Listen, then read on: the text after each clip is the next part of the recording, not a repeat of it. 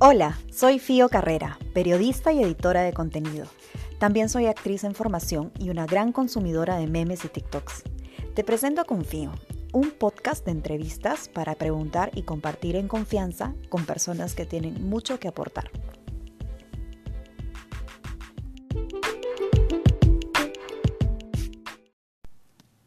Hoy hablaremos con Igor Valverde, licenciado en Psicología, psicoterapeuta y magíster en estudios de género por la Pontificia Universidad Católica del Perú. Actualmente se desempeña como consultor en temas de género, violencia y masculinidad, con experiencia en la prevención y atención de la violencia de género, especialmente en el trabajo con hombres agresores, tanto a nivel de la intervención reeducativa como del diseño de programas. Empezando con la entrevista, para hablar de ese tema tan complejo que es el de las agresiones sexuales. Em, y a partir de las acusaciones de acoso que han habido últimamente a directores de cine, catedráticos, profesores, ¿no? A través de páginas anónimas para proteger a las, a las mujeres o a las personas que denuncian, quería hacerte algunas preguntas al respecto. El, la primera es, em, ¿Cuál es el, si hay un perfil del agresor? No, no hay perfil, no hay perfil directamente hablando, digamos, ¿no? Eh, habría sí que eh, identificar, en todo caso, tipos de agresión, ¿no? Porque, claro, el, agresor sexual puede ser una persona que viola, asalta eh, intempestivamente a una mujer. Hay otros que son violadores más del tipo eh, seductores, ¿no? Que van este, desarrollando todo un vínculo con la víctima y este, para, para acceder sexualmente luego a, esa víctima, ¿no? E, eso se conoce como abuso sexual, donde no necesariamente hay violencia física o, o violencia directa evidente contra la víctima, ¿no? Claro que, el abuso en sí mismo es violencia, pero no, me, refiero a que no, las fuerzan, ¿no? sino que manipulan su, voluntad.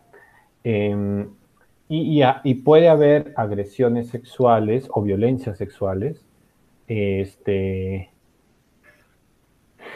más normalizadas, digamos así, ¿no? O, o menos evidentes, ¿no? Por ejemplo, muchos hombres seguramente habremos este, eh, manipulado en algún momento a nuestra pareja para que quiera tener relaciones sexuales con nosotros, ¿no? Eh, una, dos veces, de ahí hemos entendido y, ya no lo hemos hecho, ¿no? Digamos, no, no por minimizar el acto, pero eh, alguien que hace eso es como más o menos habitual entre los hombres, ¿no? Entre los diferentes hombres.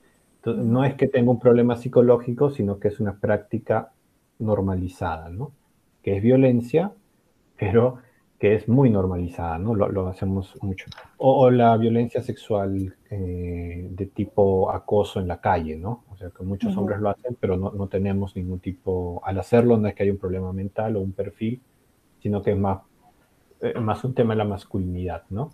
Ahora bien, en ciertos casos sí puede haber perfiles, ¿no? De, violadores, por ejemplo, este, ¿cómo se dice? Cuando lo hacen reiteradamente, ¿no? O en serie, ¿no? Los violadores en serie, ¿no? O los pedófilos, violadores pedófilos, pueden sí tener algún tipo de perfil. Eh, no obstante, la violencia sexual eh, de manera amplia, cualquier hombre la puede ejercer, ¿no? Entonces no hay un perfil. Lo que sí, ya que es violencia, puede ser el tema del poder, ¿no? cuanto más poder o cuanto cuando un hombre ocupa una posición de poder sobre las mujeres de especial manera y sobre otros hombres, pero sobre las mujeres de especial manera, hay sí más riesgo de cualquier forma de violencia. Eh, y en ese sentido, la violencia sexual es también otro de esos riesgos, ¿no? Me, refiero justamente a lo que hemos, a lo que me has dicho, profesores, sacerdotes, pastores, directores de teatro, este, docentes universitarios, eh, tienen una posición de poder, ¿no? Entonces, esta posición de poder ya los pone, es un factor de riesgo para el ejercicio de violencia. Es muy interesante lo que dices. Uno, que cualquier hombre puede ejercer violencia, hablando en general de que no hay un perfil específico, salvo en estos casos que tú mencionaste, como los violadores en serie o los pedófilos. Y dos, que esta relación de poder, no este vínculo de poder que hay, que sucede en distintas esferas, no solamente el arte, distintas esferas, sí incrementa el riesgo de sufrir violencia, ¿no? Impartir violencia hacia una mujer. Eh, nos vamos a referir a la mujer porque es lo que suele pasar, ¿no? La mayoría de mujeres son las que sufrimos de, estos tipos de, violencia. Sí, que justamente esta situación de poder como factor de riesgo, creo yo, que más bien em, va contra el sentido común o la idea, ¿no? De, de que un hombre con poder o una persona con poder más bien es segura, ¿no? Por ejemplo, que un profesor es seguro, ¿no? Como es profesor, y es seguro, ¿no? Como es sacerdote, y es seguro. Como es mi director de teatro o mi este, profesor de arte, es seguro, ¿no? Eh, porque se cree que esa posición de poder te da seguridad, pero no. Más bien, es riesgos. Incluso, ¿no? Como es mi terapeuta, hablando de los psicólogos, o mi psicoterapeuta es seguro. también pasa, ¿no? No, debiera ser, ¿no? Debiera ser, pero más bien lo que ocurre es que esa posición de poder te da este, más riesgo de ejercer violencia, ¿no? Hablando de esas esferas, claro, de confianza, que se supone que son espacios seguros, no sé, la escuela, la academia, el, el médico, el sacerdote, la comunidad donde te mueves, también ingresa el tema de la familia, ¿no? Pasa mucho el tema de abuso sexual en la familia, creo que es eh, predominantemente pasa en las familias o en círculos cercanos. Entonces, precisamente por esa relación de, poder que hay, del papá, del abuelo, del primo, del, ¿no? Del tío. Yo eh, creo que hay que empezar a pensar eso, ¿no? Porque eh, en lugar de verlos como espacios seguros, hay que verlos como espacios de riesgo, lamentablemente, ¿no? Pero hay que verlos como espacios de riesgo por, por, la situación de poder, sí, definitivamente. Ahora que hemos hablado un poco más del, agresor, eh, la pregunta clave que creo que me empujó a hacer esta entrevista es, eh, quería consultarte sobre si es posible separar al agresor del profesional o en todo caso del familiar. ¿no? De la persona cercana a la que queremos, del amigo, del colega, del esposo, del papá. Es posible separar, ay, como papá es increíble, su rol de padre es impecable y sin embargo al mismo tiempo es un agresor sexual. ¿Cómo, cómo manejas eso?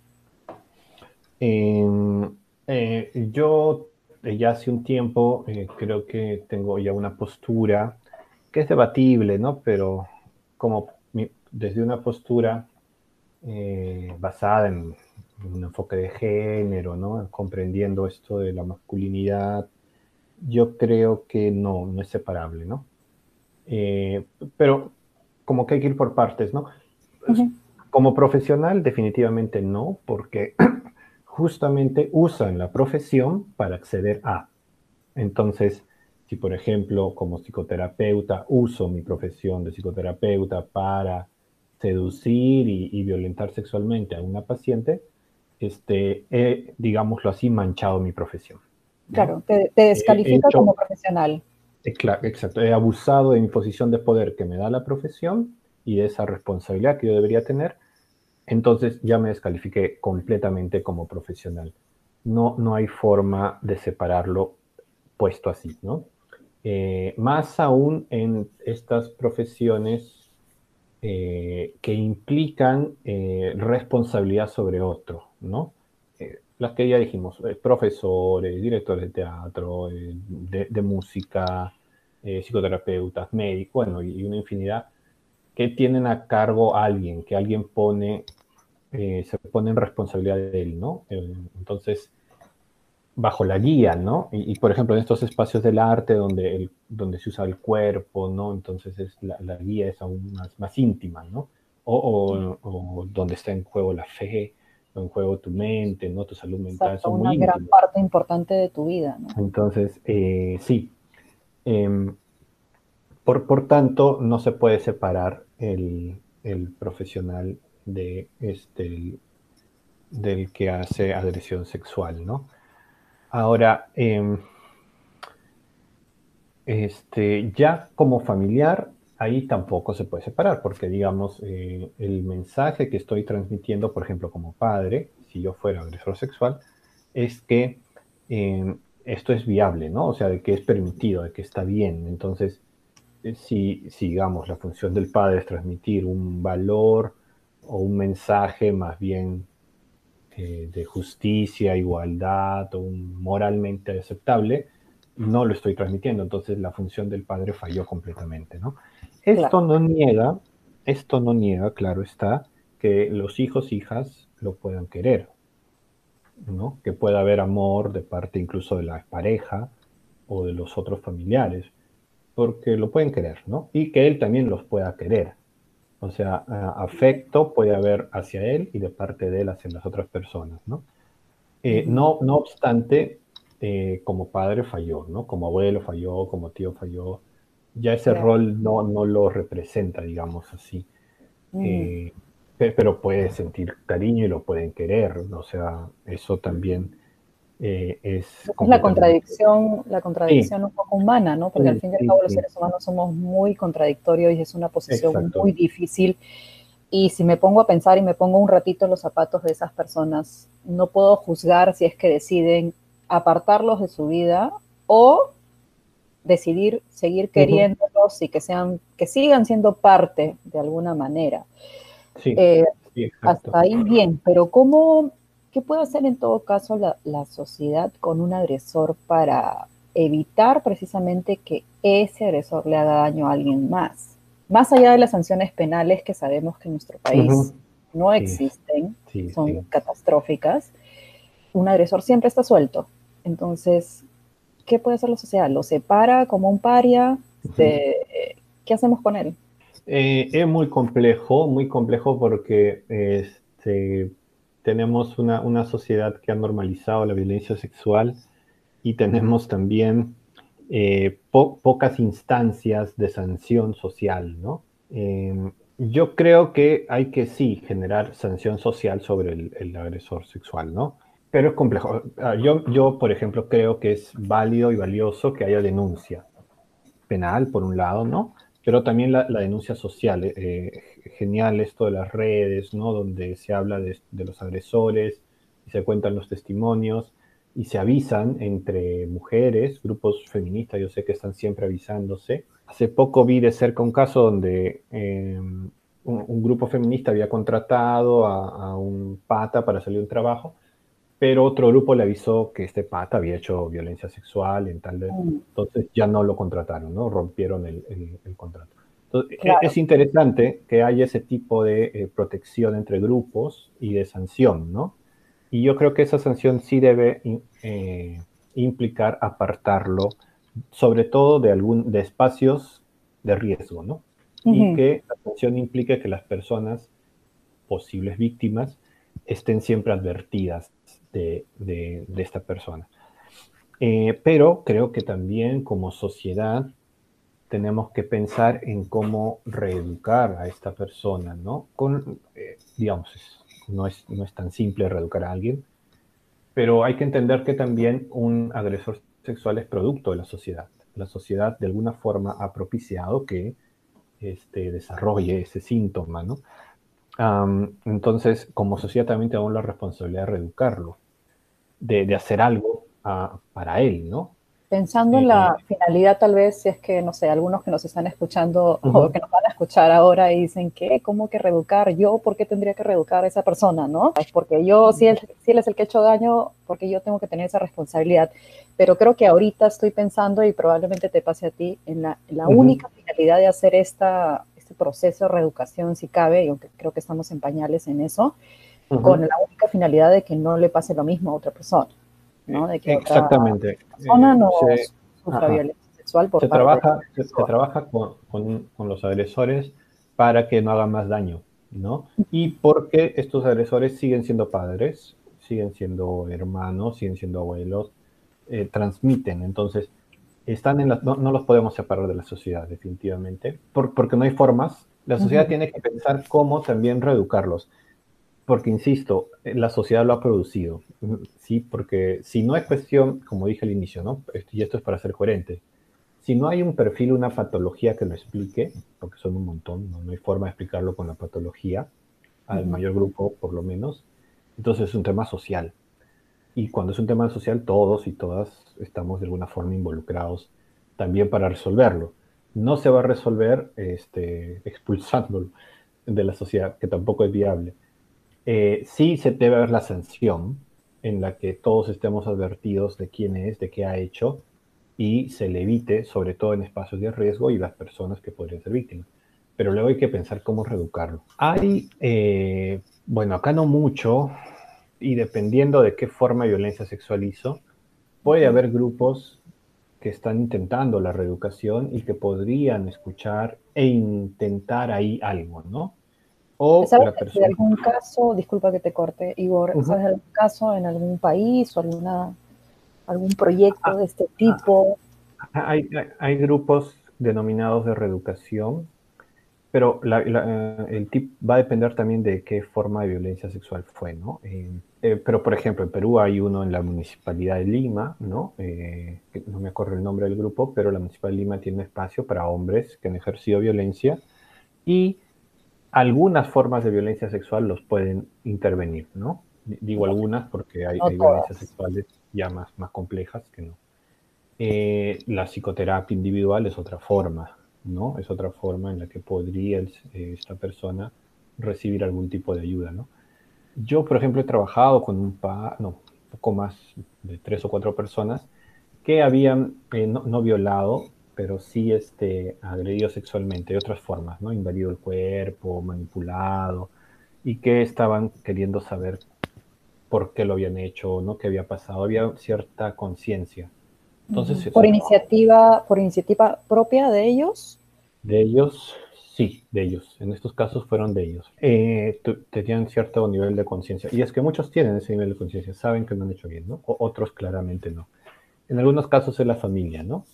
Eh, pero claro, eh, acá estoy hablando de manera muy general porque dependiendo de la forma y el tipo de, acto de violencia sexual, la mayoría de ellos ameritan una denuncia, ¿no? Entonces, si es violencia sexual a una menor, por ejemplo, evidentemente tiene que haber el proceso de, judicial necesario y ya en los en el sistema de justicia podrán recibir, ¿no? El INPE tiene su programa eh, TAS, creo que es uno, que así le en siglas, ¿no? Para hombres que están en la cárcel, que es un tratamiento para agresores sexuales, y su programa ARE, que es para hombres que ya salieron de la cárcel o están con libertad condicional por violencia sexual. Interesantes, ¿no? Son propuestas interesantes. Eh, pero sí, o sea, por un lado la sanción social, por otro lado hay que pensar cómo se les reeduca, ¿no? Sí. De acuerdo. Y qué bueno que mencionas esto de, que, bueno, esos grupos feministas y mujeres en general, que es, dicho de paso, también me ha pasado, nos pasamos la voz entre nosotras de manera privada y es como un método de protección que tenemos porque sabemos que no tenemos más herramientas respecto al agresor, ¿no? Es como, no sé, un profesor que, acosó, que me acosó una, una vez o dos veces, o no necesariamente tipifica como acoso, pero es un comentario totalmente desapinado, inadecuado para un profesor, un catedrático, es como, no voy a poder denunciarlo porque lamentablemente las instancias no me van a dar la razón, no me van a creer, primero, me van a pedir pruebas, segundo, es complicadísimo y es pasar por un proceso psicológico traumático fuerte, ¿no? Entonces, ¿qué me queda? Pasarle la voz a otras compañeras. Ahora, ahora que me también este tema de resocialización, de, educación de estas personas, em, es muy común utilizar los términos eh, enfermo y monstruo. Lo vemos un montón en redes sociales o gente que se queja de que deberían pasar por la pena de muerte o la castración química o no, como nuevamente dijimos antes, no sé, mandarlos a una isla solos, aislarnos de todo, de toda sociedad. Y ahí quería saber si es, si es correcto, más que correcto, eh, ¿cómo podemos tomar estas expresiones de enfermo y monstruo? ¿Es correcto? ¿Descalificamos un poco al agresor y lo que ha hecho al reducirlos, al llamarlos enfermos y monstruos? Eh, bueno, por una parte es una expresión de indignación, ¿no? Eh, porque hay, hay, varios que eh, agresores eh, sistemáticos, no, necesariamente en serie, pero estoy recordando otros casos de, directores de teatro, de cine o productores que han recibido denuncias de 500 ¿no?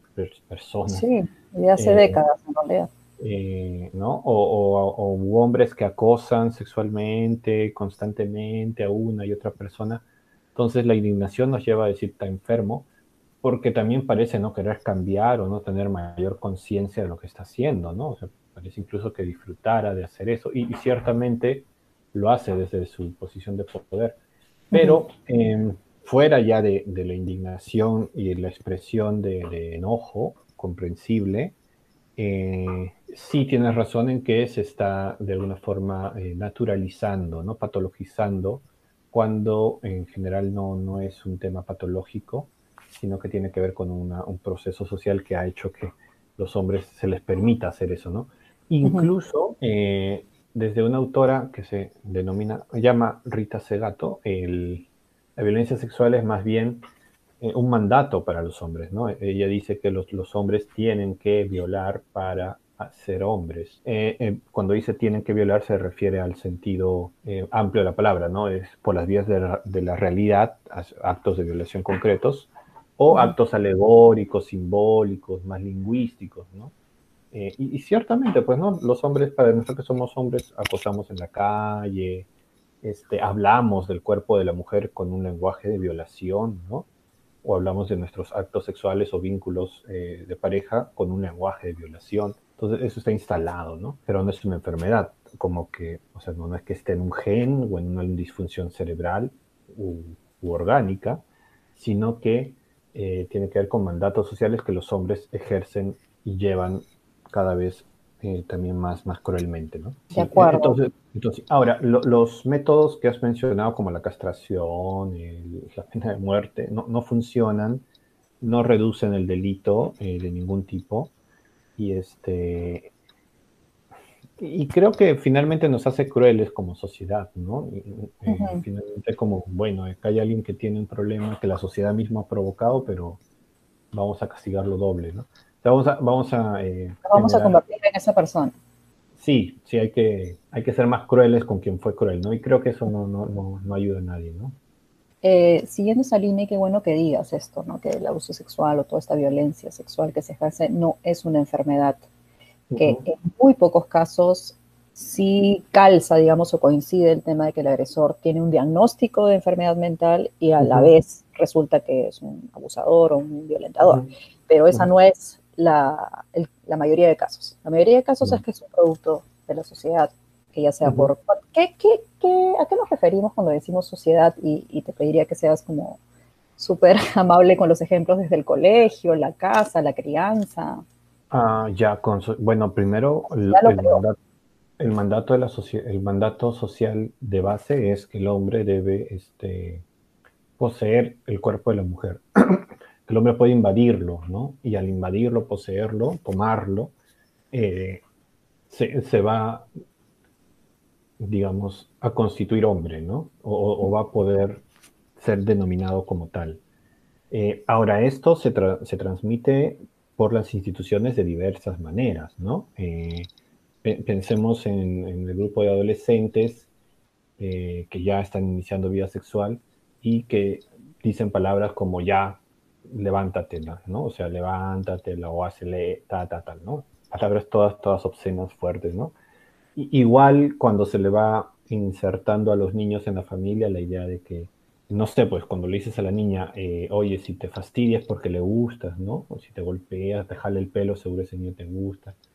o, si va diciendo al niño, tú puedes tener varias chicas, ¿no? Este, tienes tu enamoradita, a ver, ¿no? Entonces les va invitando yo. Ahora, otra forma, otra de las formas de la sociedad, eh, justo hace poco leí un libro de una investigación cualitativa con, con hombres que se reconocieron agresores sexuales de pareja ahí todas las historias de estos hombres, eh, bueno, no fueron muchos porque es difícil ubicar casos así, ¿no? Que, que hablen, ¿no? Eh, Entre parejas. Sí, o sea, hombres que habían violado a su pareja. Todos ellos reportaron este, historias de violencia, ¿no? Con, con, esto no hay que estereotipar ni generalizar los casos de violencia, pero, por ejemplo, ¿no? Hombres que han sufrido violencias, vejaciones, en algún caso también la violación, terminan desarrollando un aprendizaje sobre eso, pues, ¿no? Claro, violencia tanto física como psicológica y o sexual. sí, sí. O, la han visto. Ahí también se instala eh, el aprendizaje, ¿no? De que lo puedes hacer tú, ¿no? A veces como un aprendizaje traumático, ¿no? Y de ahí medios de comunicación, ¿no? Que, digamos, eh, promueven eh, la objetivización del cuerpo de la mujer. Sí, bueno, una serie de cosas, ¿no? La, pornografía que está o, bueno, hablando de pornografía, también plantear la mirada pornográfica que hay, ¿no? Que se traduce en todo este lenguaje de violación que luego ejercemos los hombres, ¿no? Y todos los actos de violación simbólicos, análogos que también eh, tenemos, ¿no? Todo eso, pues, en alguno eh, se configura de tal forma que lo ejerce, ¿no? Que, que, hace, que lo lleva más allá, ¿no? Que lo lleva más allá.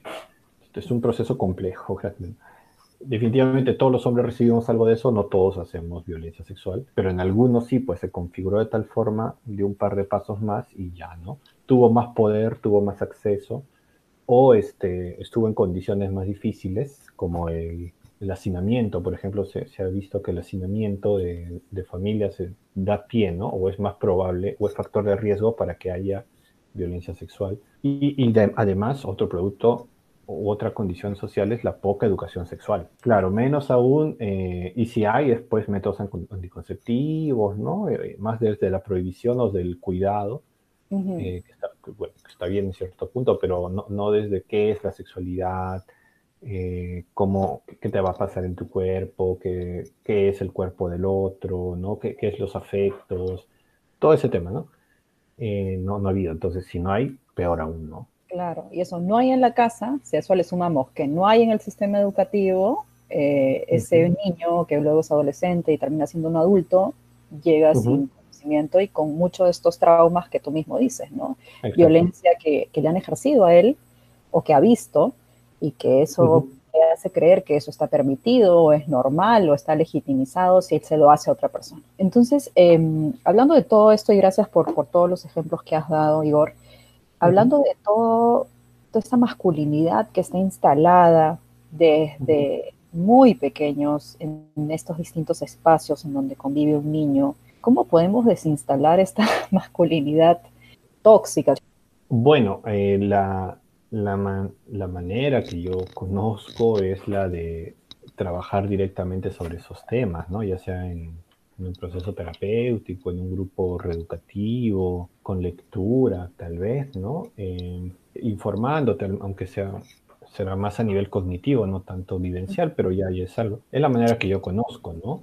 Eh, pues, pero tiene que haber un momento en la vida en que un hombre se eh, decide a cuestionar por qué hace lo que hace como hombre, ¿no? ¿Qué, qué significa ser hombre para él? y cómo desde ahí hemos ejercido algunas varias formas de violencia, eh, cómo aprendí a hacer esto que se dice hombre y empezar ahí a, cuestionar la masculinidad. Pero lamentablemente ese proceso, así como más serio, eh, solo lo he visto en, grupos, ¿no? en grupos de reflexión, en espacios reeducativos, en, trabajos terapéuticos. Ahora, en general, también los hombres, eh, digo en general, pero no es que sean muchos, puede que encuentren un momento de su vida crucial, ¿no? Un divorcio, eh, a veces también cuando ya el hijo está grande o tienen una hija mujer, eh, la paternidad los puede cuestionar mucho, ¿no? Y tendrían, los hombres que aperturarse a ese cuestionamiento, ¿no? Que, trae una vida de pareja, que trae la paternidad, eh, y, cuestionarse que esto que digo ser hombre, esta masculinidad, ¿no? esta virilidad que me representa o que me, de alguna forma en la cual encuentro yo mi, autoridad, debo, debo cuestionarla, ¿no? ¿De dónde viene? ¿Cómo la aprendí? ¿De qué me sirve? ¿Cómo hace daño? ¿no? ¿Cómo, cómo hace daño a otros y me hace daño a mí? ¿no? Ahora, con los adultos, lo que he visto mucho que, que, tienen, que tenemos que trabajar es la autoridad, ¿no? ¿Por, por qué me siento autoridad de mi, de mi familia, de mi, de mi pareja, de, de, mis amigos de trabajo? ¿Por, ¿Por qué siento que soy autoridad, ¿no? De cuándo aprendí eso, tengo que deponer, ¿no?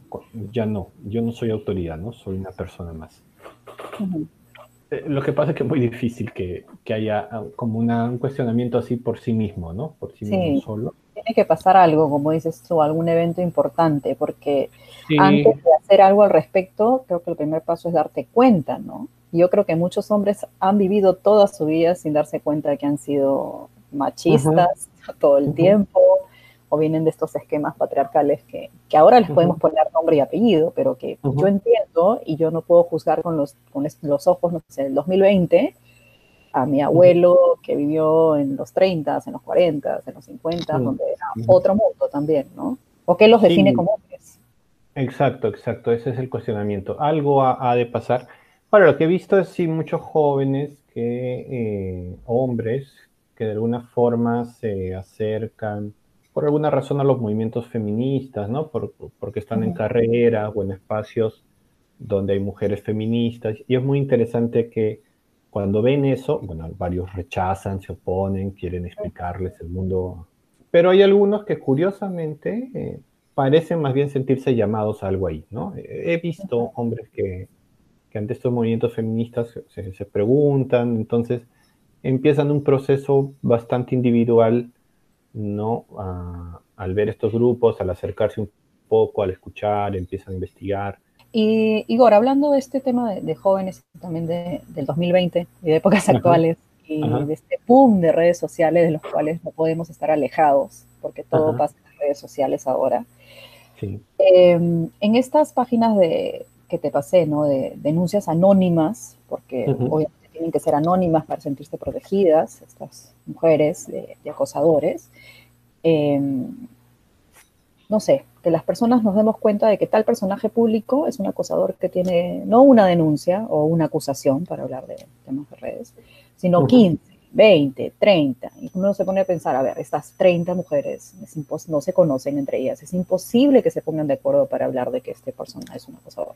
Tal parece ser es un acosador, más allá de que el del sistema judicial lo condene o no, lo es, ¿no? O es un peligro, digamos. Entonces, y esta persona o este agresor sigue compartiendo cosas en redes sociales, o se da cuenta que nada pasó, o sigue colgando sus historias y poniendo sus fotos, qué sé yo. Entonces, ¿consideras que seguir a esa persona, ese perfil público, darle like a sus publicaciones, que he visto que lo hacen muchas mujeres también, lo cual a mí me hace mucho ruido, a mí Fiorella, no sé si a todos, pero a mí me, me, me, hace ruido, me duele un poco al final, porque no entiendo, siento que no hay una, un compañerismo o una solidaridad o una sororidad, si nos referimos a las mujeres, de mujeres dándole like a agresores, ¿no? Como, para mí no, no, no, no cabe pero no sé si para ti es, es ya es una decisión personal eh, o cómo podemos ver esto, este fenómeno. Um, sí, qué, interesante. Yo, yo, creo primero que es válido y necesario que esta sanción social de la que hablamos también se lleve a las redes, ¿no? De ya no seguirlo, bloquearlo, no darle like a nada. Este, eventualmente, si hay grupos más organizados, también poder denunciar por las redes, ¿no? Em, mm, pero entiendo que por una parte también los, los agresores eh, sexuales eh, tienen todo un, eh, una serie de, estrategias para eh, quedar bien con otras personas. O sea, si bien, por ejemplo, pueden violentar a una mujer, ¿no? A otras no, y más bien con ellas desarrollar amistad, ¿no? ¿no? También tienen la capacidad, muchos de ellos, para culpabilizar de tal forma a las víctimas y para victimizarse ellos, y así generar más bien apoyo en otras personas. ¿no? Cuando, por ejemplo, tú le preguntas a un agresor qué pasó, por qué ella te dijo esto, no sé, pues si es profesor te va a decir, no, que ella quería la nota, y empieza a tejer toda una historia para dejar a la alumna como la mala y él le han afectado, ¿no? Yo he visto por ahí un, hombre que, este, pese a que tenía cierta conciencia del, daño que había hecho, eh, explicaba todas las... Eh, repercusiones hacia él y, terminaba siendo él el que estaba herido por las repercusiones, ¿no? Que habían acabado con su carrera, que lo habían destruido. Entonces, claro, si alguien lo escucha, si muchas personas lo escuchan, posiblemente digan, pobrecito, pucha, sí, qué pena. Mira, y si todavía reconoce un poquito. Entonces yo creo que gran parte de, las personas que todavía lo siguen, ¿no? O siguen a, los agresores, o le dan like, o hasta lo apoyan públicamente, tiene que ver porque los agresores han generado la estrategia para victimizarse y, despertar, entre comillas, empatía en las otras personas, ¿no? Las otras personas se sensibilizan, en todo caso, eh, ante su victimización. Y en otros casos, ya es la decisión personal de, estas personas que siguen apoyándolo, ¿no? Pero yo creo que gran parte se explica por la victimización que él genera, ¿no? Y que hace que las otras personas se sensibilicen, sí. Claro, y creo que ahí volvemos al, inicio de esta conversación, de lo que te pregunté al inicio de si era posible separar al agresor del profesional. La respuesta era no, y creo que eso es, ¿no? Esa es la clave. He escuchado mucho sobre, hablando de director o profesor o un escritor, quien sea, un eminente así profesional increíble, ¿no? No sé, ganó el Nobel. Y la gente siempre sale una denuncia de, acoso o agresión y los que conocen solo profesionalmente esa persona, solo su lado profesional, salen a defenderlo diciendo es un gran profesional. ¿No? Es como yo nunca he visto en el espacio de trabajo que él se haya comportado de esa manera. O conmigo nunca fue así, o él siempre mm, fue respetuoso. Entonces creo que ahí hay una premisa importante de entender de que no se haya comportado, y tú lo explicaste bien, ¿no? Ellos escogen perfectamente a sus víctimas, que no se haya comportado así contigo no quiere decir que no lo haya hecho con otras mujeres. Que sea un gran escritor o un gran director o un gran profesor, eh, mm. no quiere decir que no sea un agresor, ¿no? Hay muchas veces este, este choque ahí de que no puede ser un agresor porque es un gran profesional. De, hecho, este, los, hablando de asesinos y violadores en serie, varios eran eh, personas este, catalogadas como ciudadanos ejemplares, ¿no? Incluso su familia lo quería mucho porque se había comportado muy bien con ellos, ¿no? Pero tiene razón, no se puede separar eh, de esa manera y se tiene que hacer referencia que pese a, lo que haya hecho, incluso aprovechándose de esa posición de poder y de su profesión, ha violentado a personas, a mujeres, ¿no? En especial. Entonces, eso es reprochable. Incluso ya una postura, eh, bueno, pero entiendo que muchos se nieguen, en parte por complicidad, no sé, ¿no? Eh, ahí puede, puede, haber muchas razones. Yo creo que hay una, una postura que sí sería válida, es la de eh, marcar distancia, ¿no? por, ejemplo, yo recuerdo que por ahí una pregunta que me enviaste tenía que ver con mi colega. Bueno, si, si es colega mío eh, y ha faltado a la profesión y la profesión es lo que nos une como colegas, ya no puedo yo citarlo ni referirme a él como un buen profesional, simplemente es una persona que violentó. Puedo yo como amigo, si desarrollé una amistad, más bien llamarle a la reflexión, a la conciencia, decirle, oye, no, deja de ser eso, ¿no? Si quieres apoyo en eso, a ver, busquemos a alguien para ayudarte, pero, pero más allá, no, ¿no? Y este, yo, yo, recuerdo mucho el, caso de un psicólogo argentino, Jorge Corsi, eh, que curiosamente trabajaba los temas de violencia y violencia sexual trabajó con agresores, tenía libros, muchos de sus libros eran, él era el editor, ¿no? Compilaba artículos de otras personas, pero también él escribía. Él, perteneció luego, se descubrió que pertenecía a una red de pedofilia. Eh, entonces, claro, una sanción que hubo es la de prohibir la, todos sus libros, Ya no se publican más de sus libros, ya, ya él no tiene ganancia de eso. Yo creo que fue muy bien. Creo, eh, no obstante, todavía entre psicólogos que trabajamos el tema, lo, lo, hemos, lo citábamos a algo interesante en su libro, entonces se cita además. Por ejemplo, en la intervención con agresores es un referente. Eh, pero ya hace un tiempo, claro, la, posición que vamos tomando algunos es, bueno, no, lo citemos, ¿no? Busquemos otros autores.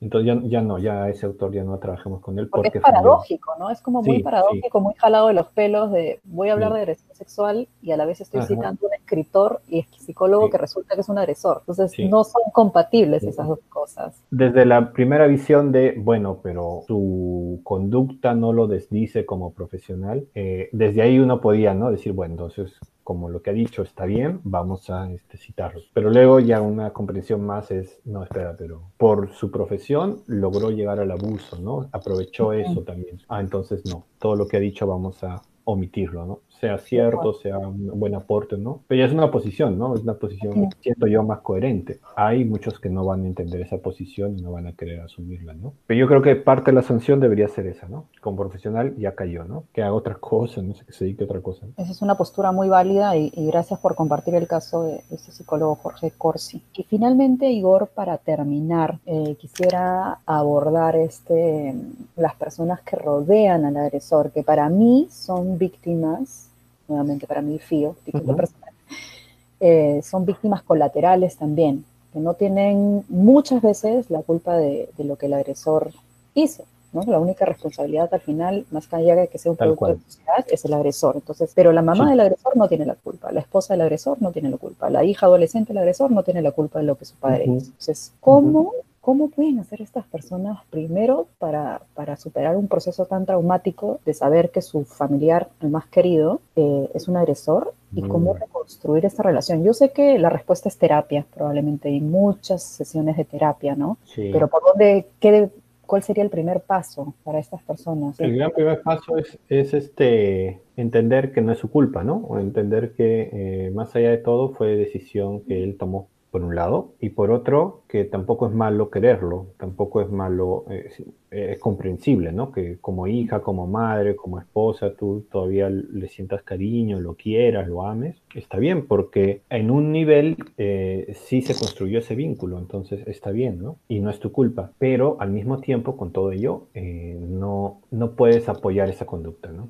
Entonces, desde ahí la decisión que tomes, o sea, no, puedes este, ser cómplice de esa conducta Avalarlo. avalarlo, ¿no? Y desde ahí ya empieza tu decisión, ¿no? Si tú quieres alejar de esa persona, es perfectamente entendible, ¿no? Si tú, no sé, como madre quieres estar cerca y este, apoyarlo para que se recupere de eso, ah, bueno, está bien, ¿no? Es tu decisión, pero no puedes avalar esa conducta. tampoco puedes negarla, ¿no? Sobre todo cuando las evidencias son tan, tan este, contundentes, ¿no? No la niegues, o sea, no niegues, no avales, pero eh, tampoco está mal que, le tengas cariño, ¿no? Porque tal vez se lo has desarrollado, ¿no? Tal vez se ha ganado tu cariño igual, ¿no? Ver también luego hasta qué punto puede eh, esta persona estar manipulándote, ¿no? Para lograr algo para él, eh, porque a veces pueden, pueden, hacer eso, ¿no? Hay agresores que hacen hablar a la esposa, hacen hablar a los hijos para que este, lo dejen bien puesto, ¿no? O a los hermanos. Entonces, no, ajá. De todo eso hay que separarse, ¿no? Que él lo afronte solo, solo en el sentido de que no nos busques como aval para nada. Y si quieres estar ahí para darle apoyo emocional, para invitarlo al cambio, para buscarle una terapia, para que tenga un lugar donde vivir, bueno, es tu decisión y está bien, ¿no? Pero no es tu culpa, está bien que lo quieras, pero no avales de ninguna forma su conducta, ni cedas a sus manipulaciones, ¿no? Ten, ten, distánciate de eso, ¿no? Y ya cada caso particular habrá que ver, depende de qué tipo de violencia, ese es muy complicado cada caso, ¿no? Pero habrá que ver, habrá que ver, ¿no? Claro. a veces hay que separarse, a veces hay que separarse, ¿no? Que, que salir, Como a veces no es, negociable, ¿no? Ese acto de la persona es demasiado para, para que lidie la familia y, y, es saludable también separarse, ¿no? Entonces, ante un evento tan traumático, Igor, como enterarte de que alguien que amas es un agresor sexual, tú recomiendas de todas maneras al menos pisar el consultorio de psicológico, al menos para hablar del tema, ¿no? Porque, ¿qué, qué, repercusiones pueden haber de guardarte todo eso, ¿no? De guardártelo, sufrir en silencio, del qué dirán, de mejor no lo acepto o lo niego, como tú dices, y mejor hablarlo con alguien que es un profesional que, que, no se lo va a contar a nadie más, ¿no? Que va a quedar en el consultorio. Sí, bueno, eh, se puede desarrollar depresión, ¿no? Porque cuando te, te guardas eso, desarrollas eh, culpa o, remordimientos, enojo con, con uno misma, eh, o enojo hacia la otra persona y este, todas emociones muy complejas, entendibles, pero al mismo tiempo complejas y si no se procesan dañinas y terminas deprimiéndote, ¿no? Eh, otras pueden entrar en, completa negación y terminar apoyándolo, ¿no? O sea, haciéndose más cómplices y puede... Pasa mucho. Sería importante que visiten en la medida de sus posibilidades algún tipo de eh, tratamiento, atención psicológica, ¿no? En, varios casos también eh, hay procesos judiciales, ¿no? Entonces también pueden ser vividos como, como traumáticos. Eh, Ah, y hay familias donde ocurre la violencia sexual y no quieren denunciar, ¿no? Imagina que la pequeña, una niña de 11 años le dice a su mamá, papá me ha violado, ¿no? O papá me toca, papá me, no le cree. Exacto, entonces puede creerle, pero luego dice, este, ya, pero a ver, vayamos al psicólogo. No, o sea, cuando hay ese tipo de situaciones, tiene que mediar una denuncia. ¿no? ¿Cómo, ¿Cómo te pueden encontrar las personas si desean contactarte? ¿no? Ah, perfecto. Eh, básicamente que, se me pueden escribir, ahí te estoy dejando mi número y tú lo tienes también, ¿no? Al... Sí, lo voy a colocar en el texto igual. Sí. Y este, básicamente ahí por WhatsApp me escriben, ahorita este, yo estoy haciendo sesiones online, ¿no? Por videollamada. Eh, y, bien, ¿no? Y, si tienen algún caso de hombres que tal vez estén con ganas de reflexionar o, con la conciencia de, haber ejercido alguna forma de violencia o que no quieren ejercerla, eh, también me pueden ubicar, yo les puedo eh, informar de qué opciones hay. Puede ser un proceso individual o puede ser un, trabajo grupal eh, en otras instancias. Ahora, por ejemplo, gracias a la tecnología, hay incluso grupos que se dirigen con personas del extranjero, ¿no? Yo de, sé de México, por ejemplo, que tienen grupos para hombres para reflexionar, para dejar la violencia eh, y, de construir la masculinidad, que por videollamada lo pueden hacer. Gracias, gracias por tu apoyo, gracias por tu ayuda y gracias por hablar de manera tan simple y tan sencilla de, este tema. Perfecto, gracias a ti y, y bueno, a seguir conversando y trabajando en estos temas. El celular de Igor Valverde es 999 163 112.